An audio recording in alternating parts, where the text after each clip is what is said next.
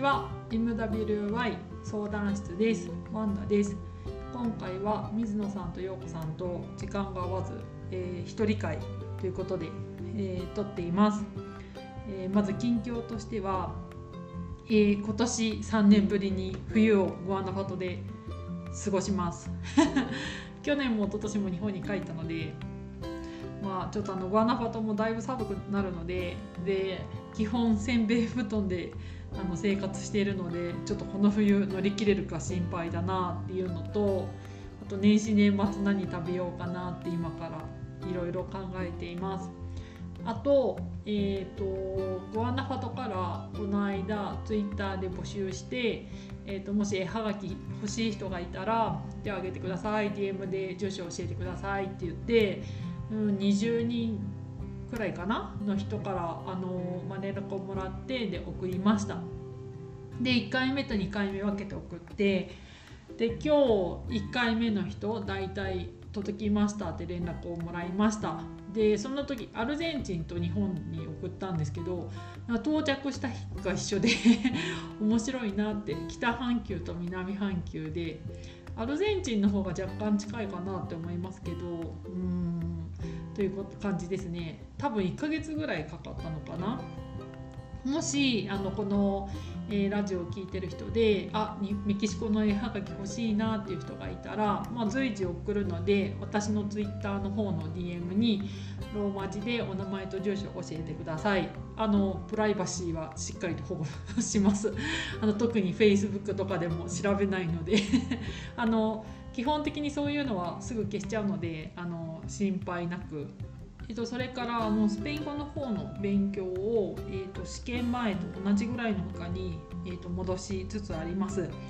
と言ってもあのそんなには実はやってなくて多分皆さんの思ってる半分ぐらいかなと思います。なんかスペインのスペイン語の勉強ってすごい楽しくてやってるとなんか自分が探偵になった気分になって単語を覚えることっていうのはパズルのピースを増やしていってことあとはそのエビデンスを増やしていくことで文法はなんかゲームのルールとかその考え方の筋道を、えーと、覚えていくこと。で問題を解いていくことで実際にその自分が持ってる力でどこまで勝負できるのかっていうのが分かるということであのすごい楽しいです。基本勉強はそんなに好きじゃないけどスペイン語の勉強はまあまあ楽しい、うん、なんかインプットとアウトプットがすぐできるっていうのもいいのかもしれないですね。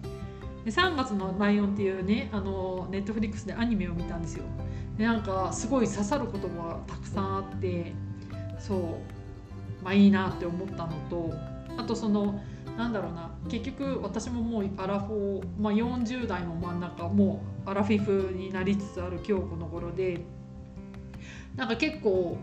ね、家族とかもいないから猫図しかいないから、まあ、孤独になったりすることもたまにあるけど勉強してるとなんかワクワクが強くてあんまり孤独とかなんか他の悩みのなんか容易になるようなことって考えなくなるからすごいいいのかなって思ってるのとあと勉強したことでこっちの友達メキシコの友達と結構深いテーマで、うん、話ができるようになったのがいいなってだから勉強っていいことずくめだなって思ってます。はい とは言ってもたまになんかちょっとあなんで私こんなにできないんだろうとか何でこんな単語を覚えきれられないんだろうとかもなっちゃうけどでもね結局勉強って他人と比べるもんじゃなくて過去の自分と比べるものだし大体過去の自分よりも自分の今の方が良くなってるから、まあ、勉強はしててすごい、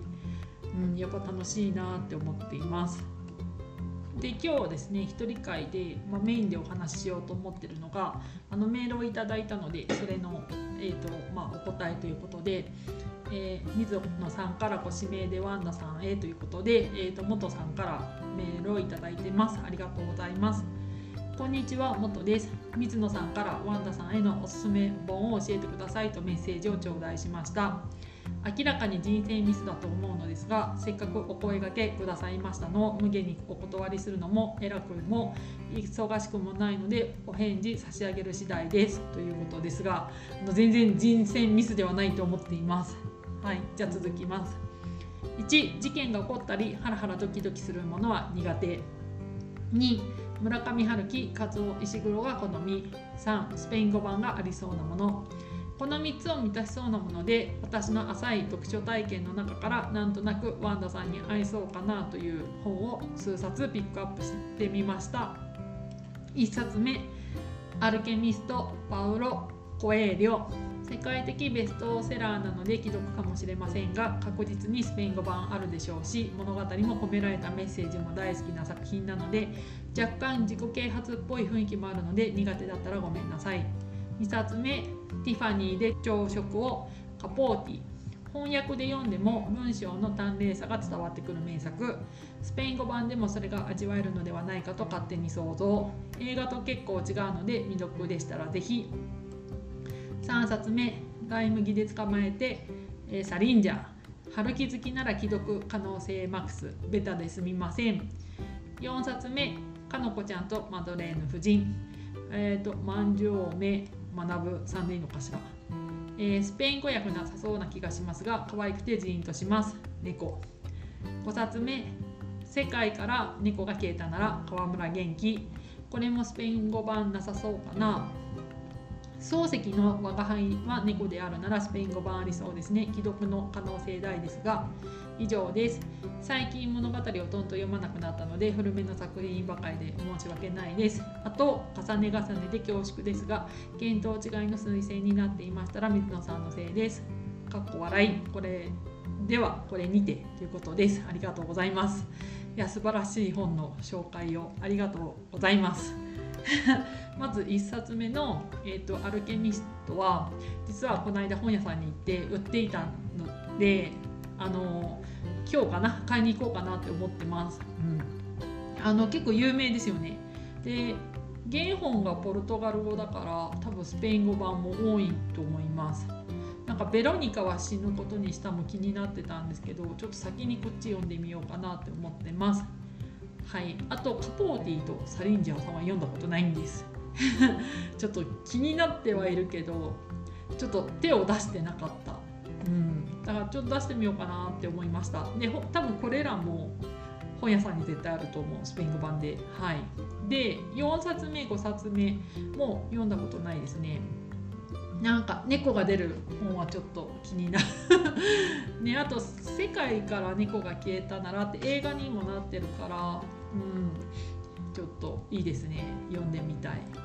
多分次回と日本帰った時の購入リストに入れようと思っています。あと夏目漱石さんはあの返信のメールでも書いたんですけどすごい好きで。いや多分夏目漱石っていう人の人間性が結構自分に似ていて頑固で 意固地でちょっと他人に対して意地悪でそう。なんだけどなんかそういう自分をひょうひょうと見ているところがすごいいいなって思っていてなので結構夏目漱石は青空文庫で実は読んでたりもしていますね。うん、あとこういうふうになんかそのなんだろうな元さんから見た私っていうだから私に合う本っていうのをなんか考えてくれるの嬉しいしなんか多分自分の好みだけで本を選んでるといつも同じ本を選びがちになっちゃうからそういう意味ではすごくいいなって思いました。なんかなんていうのかな。世界が開けたっていうかだから嬉しいです。ありがとうございます。なんか今聞いてくださる人ももしよかったらいい本あったら教えてください。でスペイン語版がありそうだなっていうやつだと結構嬉しいです。あとこの間スペイン語の勉強グループで教えてもらった本があってえっ、とそれが、えー、グアダルーペ・ネッテルさん「赤い魚の夫婦」っていう本が、えーと、日本でも出版されています。これは1973年生まれのメキシコ人女性作家の本です。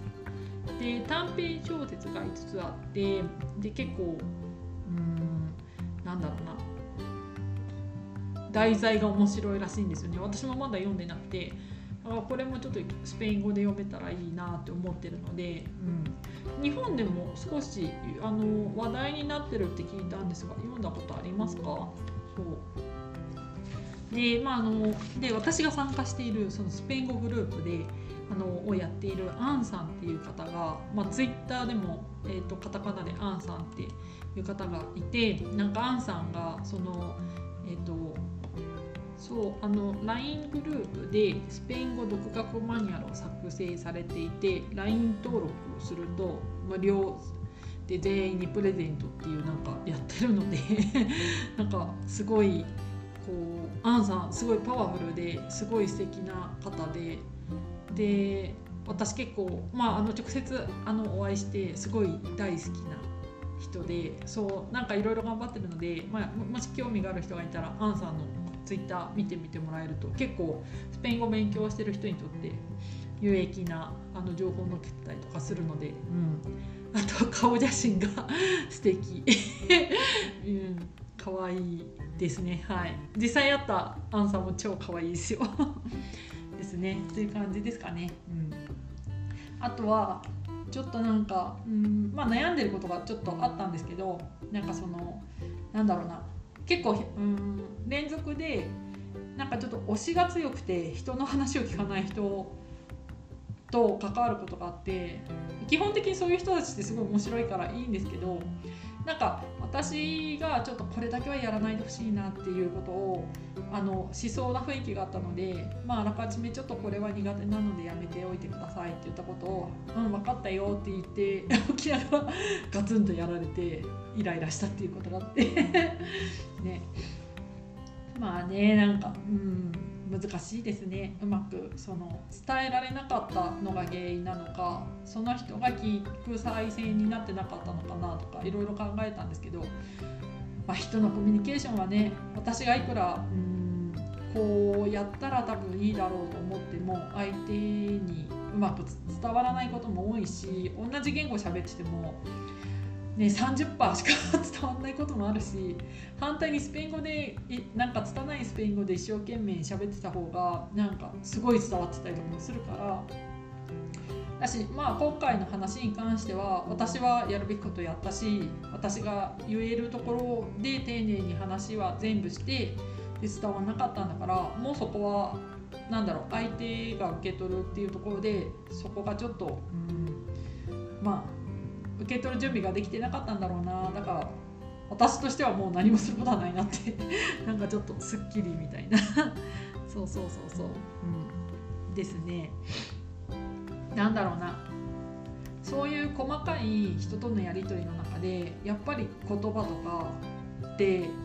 なんだろうな。同じ言語を使っていても伝わんないなっていうフラストレーションとかもあってなんでかなって今すごい悩んでますね。やっぱ一応言語学習者だからだし。うん。なんか丁寧に話せば話すほど伝わ伝わらなくなることも多いし。うん。なんだろうこれ。まあ同じ日本の人でもまあある意味私だって、まあ、長く人生の3分の1海外にいるからまあねずっと日本にいる人とやっぱりコミュニケーションを取るってある意味異文化交流だしっていう風になんか人の付き合い方とか結構細かいところがうまくいかなくてうん23日悩んでまあしょうがないかっていう感じでいつも、うん、なってるかな。なんかね人の悪口とか言いたくないし人の悪口言う暇あったら単語覚えたいしなんだろうな自分の納得してないことはやりたくないし人にもしてほしくないしでもうーんで人を変えるとかもしてしたくないしなんかうんなんだろうな。ってなった時にじゃあどこで折り合いつけるの？ってまだまだちょっとうまく答えが出せないのが悩みかなと思いますが。うん、でもいろんなところに参加してあとはそのポッドキャストとかも聞いてみて思うのはやっぱ時期的にちょっともう嫌だなって思う時期もあるけど続けたら続けたで何か得られるものはあるんだろうしまあでも無理しないで休み休み続けるっていうのが一番いいのかなって。まあ勉強もそうだし。このポッドキャストもそうだしなんか実は一時ポッドキャストももうやめようとかって思ってたんですよねなんかもう細かいところで人とぶつかるのが多すぎてなんかもう面倒くさーってなっててでもこの間3枚おろし聞いててあのなんか武田鉄矢さんがなんかいやいややることでも継続することで得られるものあると。まあでもそう言われると人生の中でもやっぱそうだなと思うしでも自分が無理することは絶対やりたくないからやりたくないってちゃんと言ってなんだろうな伝わらなかったら時期が悪かったタイミングが悪かったと思って、まあ、数日イライラはするけどあんまり深くはあの捉えないようにしようって思う感じです。ちょっとうまく言えないし具体的な話もできないけどだからなんか本読んだりなんだり自分の世界にずっとこもってても結局アウトプットしないとなんかうんじゃあこの本で得られたことをじゃあ自分はどうやって私の人生に適応していくのかなっていうのをやっていかないとダメだなと思ってます。はい、だ今ちょっとインプット時期に入ってきたかないろんなことを。うん、ですね。そんな今聞いてくださる皆さんはどんな時期をお過ごしですか？そして年末は何を食べるんですか？ね年末ねいろいろその土地土地で特別なもの食べると思うけどあ私なんか本当うん。そうね。去年は結構でも日本食いっぱい食べたしあの酢だこめっちゃうまかったんですよね。で毎日酢だこ3袋ぐらい買って食ってて。そう今年はそういう日本っぽいものは多分、うん、あんまり買い出しにはいけないからこっちのものでなんか何食べようかなって思ってます。